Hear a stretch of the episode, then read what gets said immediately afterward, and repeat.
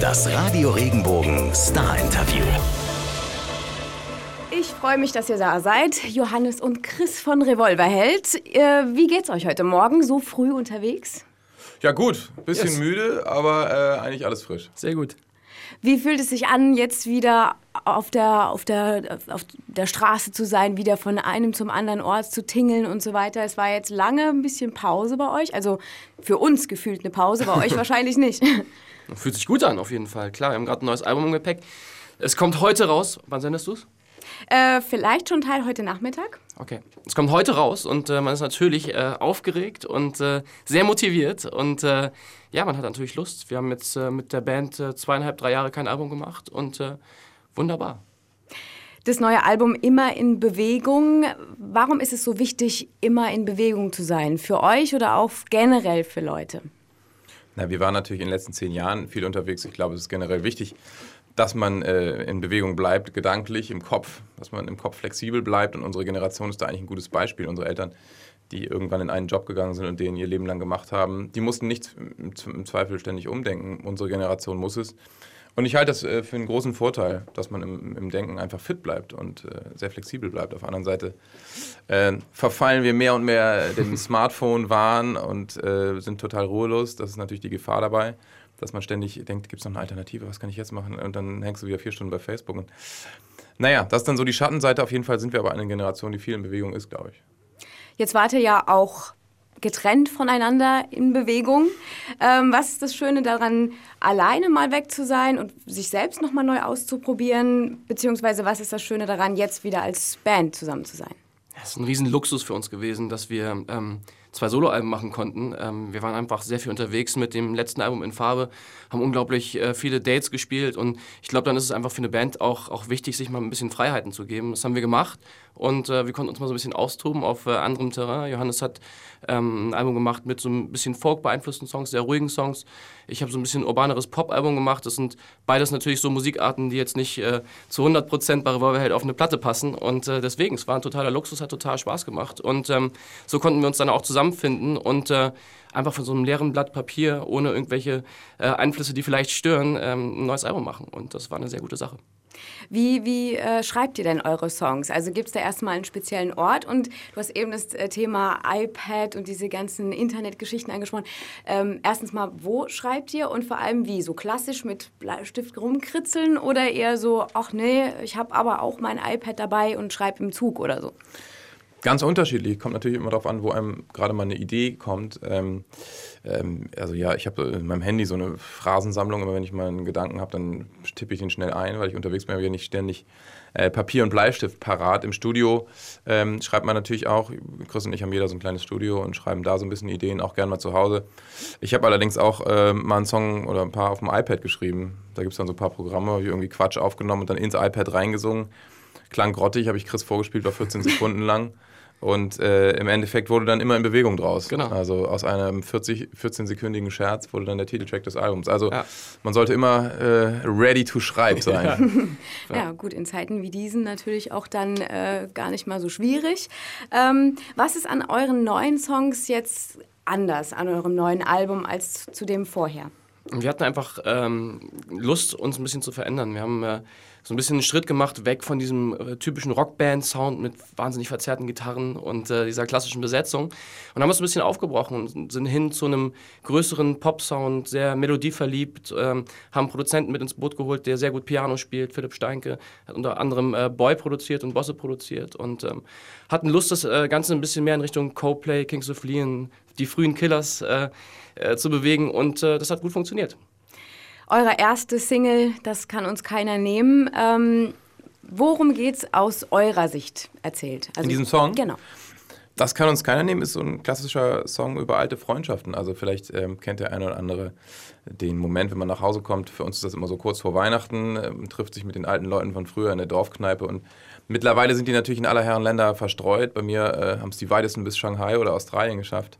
Ähm, gibt da natürlich aber auch Leute, die, die sind, äh, weil sie auch Lust drauf haben, einfach sehr heimatverwurzelt und wohnen im Reihenhaus äh, neben der Dorfbar. Und dann trifft man sich abends und äh, jeder erzählt so seine Lebensgeschichte und nach drei, vier Bier ist man wieder 15 und alles fühlt sich an wie früher. Ja, das Schöne ist ja auch, als ich das Lied zum ersten Mal gehört habe, es kommen direkt solche Bilder aus seinem eigenen Ja. Leben dann irgendwie auf. Man denkt auch, okay, damals äh, das kleine Dorfkaff und äh, die kleine Kneipe und so weiter. Ich glaube, da kann auch jeder, hat so jeder dann sein eigenes Video im Kopf irgendwie. Also Ja, wir haben auch sehr gutes Feedback bekommen von, von Freunden von uns und äh, die haben auch gesagt, so, ach klar, so eine Kneipe haben wir auch äh, bei uns im, im, im Dorf meinetwegen oder bei uns in der Stadt und äh, ist natürlich eine schöne Sache, wenn, wenn da jeder seine Geschichten rein interpretieren kann. Das ist natürlich äh, der Optimalfall, wenn man, wenn ein Musiker ist, einen Song schreibt und dann äh, von, den, von den Menschen hört, so, oh, ja, das, damit kann ich was verbinden.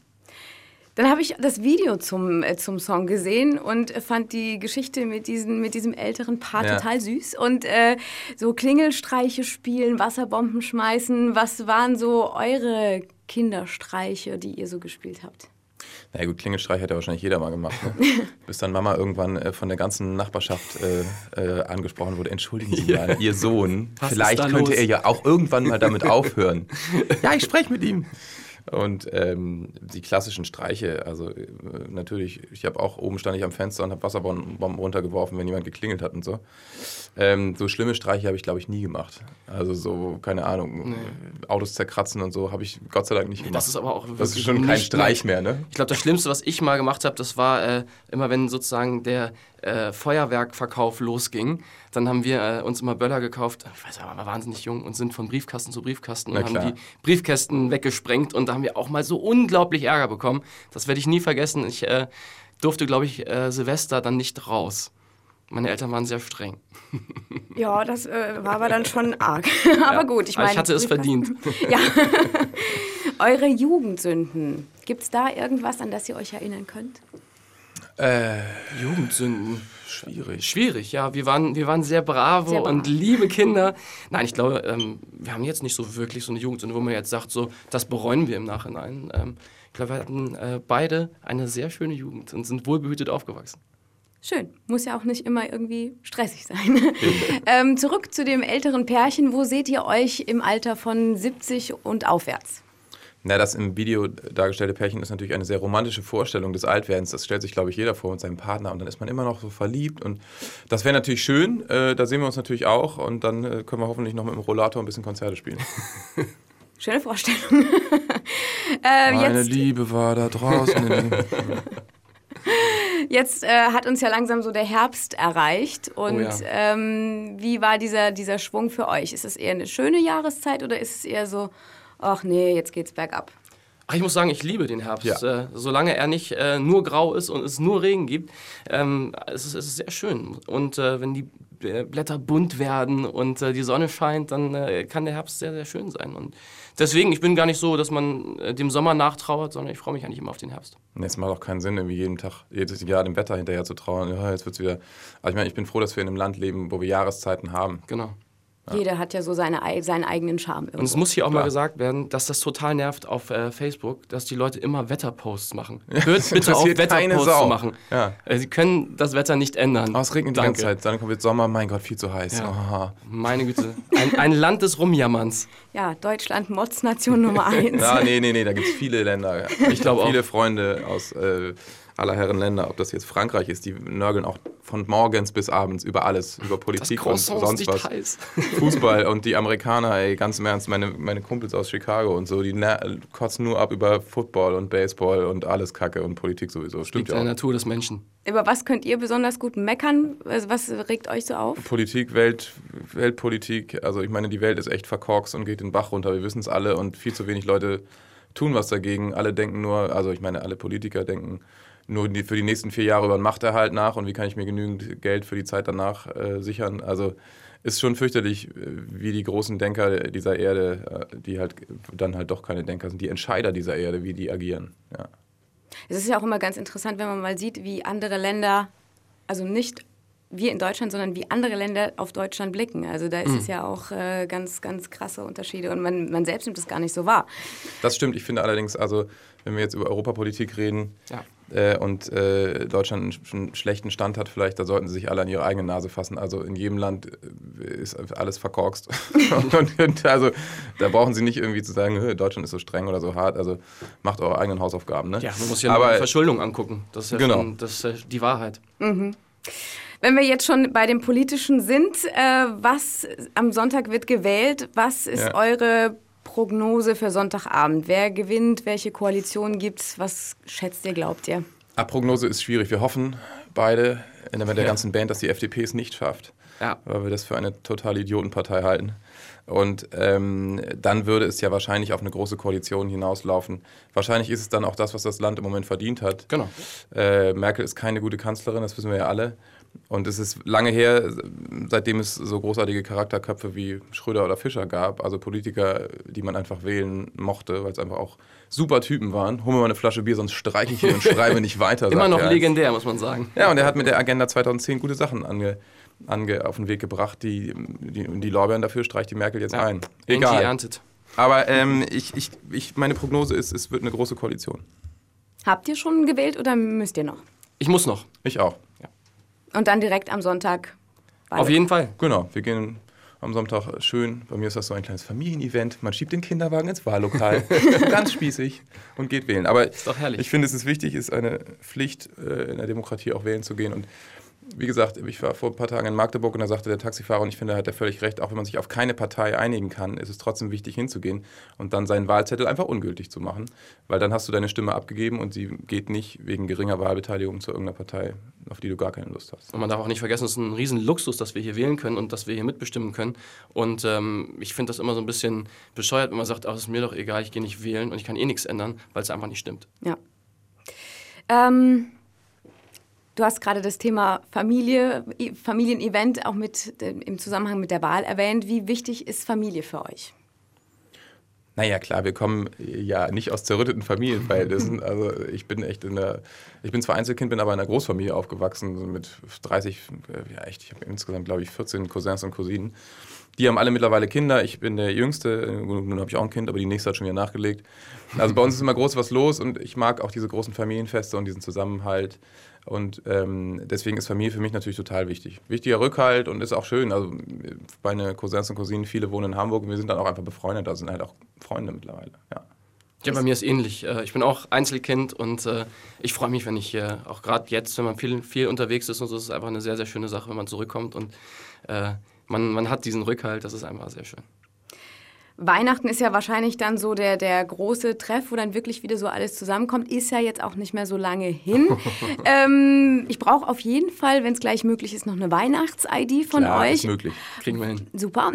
Wollte euch aber auch nach den schönsten Weihnachtsgeschenken fragen, die ihr bekommen habt, beziehungsweise worüber hat sich eine Person, die ihr beschenkt hat, mal sehr gefreut? Über was?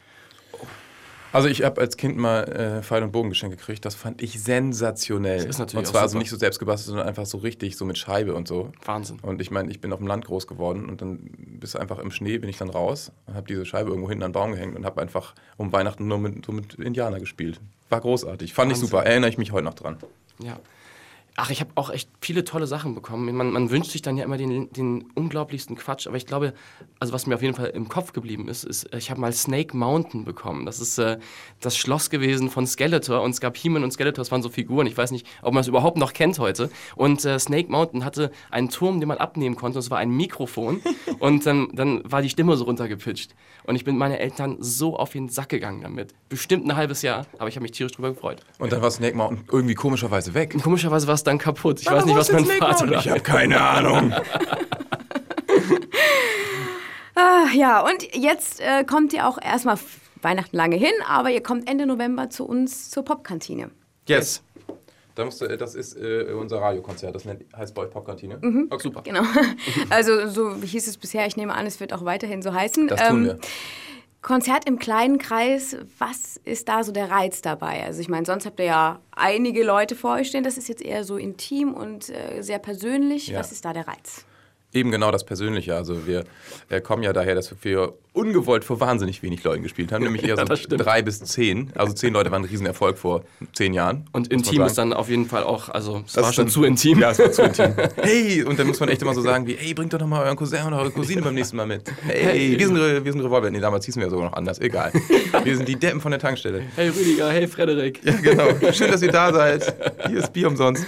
Ähm, nee, mittlerweile sind die Hallen natürlich ein bisschen größer geworden. Es macht auch Spaß, große Konzerte zu spielen mit so einer Masse an Menschen, die rumbrüllen. So intime Konzerte sind aber immer wieder was, die einen, was einen sehr berührt, finde ich. Weil ähm, du siehst so die einzelnen Menschen und die Reaktionen darauf und hörst vielleicht auch mal einen Zwischenruf und kommst ins Gespräch. Und deswegen schätzen wir das sehr und deswegen machen wir es ja auch.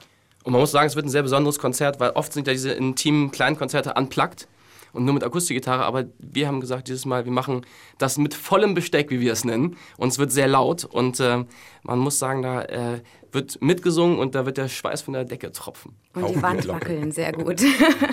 Dann habe ich noch ein Anliegen für meine Kollegin Kerstin am Sonntag. Ähm, die hätte gerne von euch gewusst, wen ihr so sonntags nachmittags am liebsten besucht. Besucht. Also ich muss sagen, Sonntagnachmittags ähm, ist es wahnsinnig praktisch, wenn man zu seiner Mama und zu seinem Papa fährt und man wird bekocht. Das ist ein wahnsinniger Luxus, äh, den ich mir ab und zu gönne, wenn ich äh, keine Lust habe, selber zu kochen. Und dann gibt es leckeres äh, Essen, so wie nur Mama es kochen kann. Und danach gibt es selbstgebackenen Kuchen und dann schläft man ein bisschen. Was gibt's da so? Das Lieblingsessen? Ach, meine Mutter macht sehr, sehr gut so Hausmannskost. Also so Rouladen kann sie zum Beispiel sehr gut. Lecker. Ich ähm, besuche äh, sonntags nachmittags gerne mit, mit einigen meiner Freunde ähm, eine alte Freundin namens Monika Lühmann. Ja, die hat in, ähm, in Hamburg die wohl traditionellste und schönste Teestube. Ich, ähm, und meine Familie kennt sie schon seit Gott, ja, seit 1980 so ungefähr, seit meiner Geburt. Und ähm, ja, Lühmanns Teestube in Hamburg, da fahren wir hin, da gibt es den besten Kuchen der Stadt und da muss man unbedingt mal vorbeischauen. Wenn ihr jetzt nicht auf Besuch unterwegs seid, wie sieht so ein typischer arbeitsfreier Sonntag bei euch aus? Ach, dann äh, schlafen wir erstmal, solange es geht und solange zum Beispiel auch bei Johannes äh, der, der kleine... Solange es geht, nicht besonders lange. nicht Lärm macht. Und ähm, dann ist es einfach sehr schön, in den Tag zu leben und äh, gar nicht so Termin äh, für Termin abzuarbeiten, sondern sich zu überlegen, ach, jetzt äh, haben wir Lust, frühstücken zu gehen und äh, jetzt gehen wir vielleicht an der Elbe ein bisschen spazieren. Das sind einfach schöne Sachen, wenn man sich das dann überlegen kann. Das ist ja sonst bei uns relativ selten. Kuchen war eben schon ein Stichwort. Äh, könnt ihr backen? Beziehungsweise äh, Uff. welchen Kuchen? Ich habe es ein bisschen gelernt. Äh, Meine Freundin hat einen Café in Hamburg und backt sehr gut und sehr leidenschaftlich. Und ich habe gelernt, dass Kuchenbacken gar nicht so schwer ist, wie ich dachte. und ähm, so, einen Quark-Käsekuchen kriege ich schon hin. Schön. Ja. Vielleicht bei der Popkantine. Mal gucken. Wow. Vielleicht nicht. Vielleicht nicht. Sehr schön. Ich danke euch. Gern. Wenn dir der Podcast gefallen hat, bewerte ihn bitte auf iTunes und schreib vielleicht einen Kommentar. Das hilft uns sichtbarer zu sein und den Podcast bekannter zu machen. Dankeschön.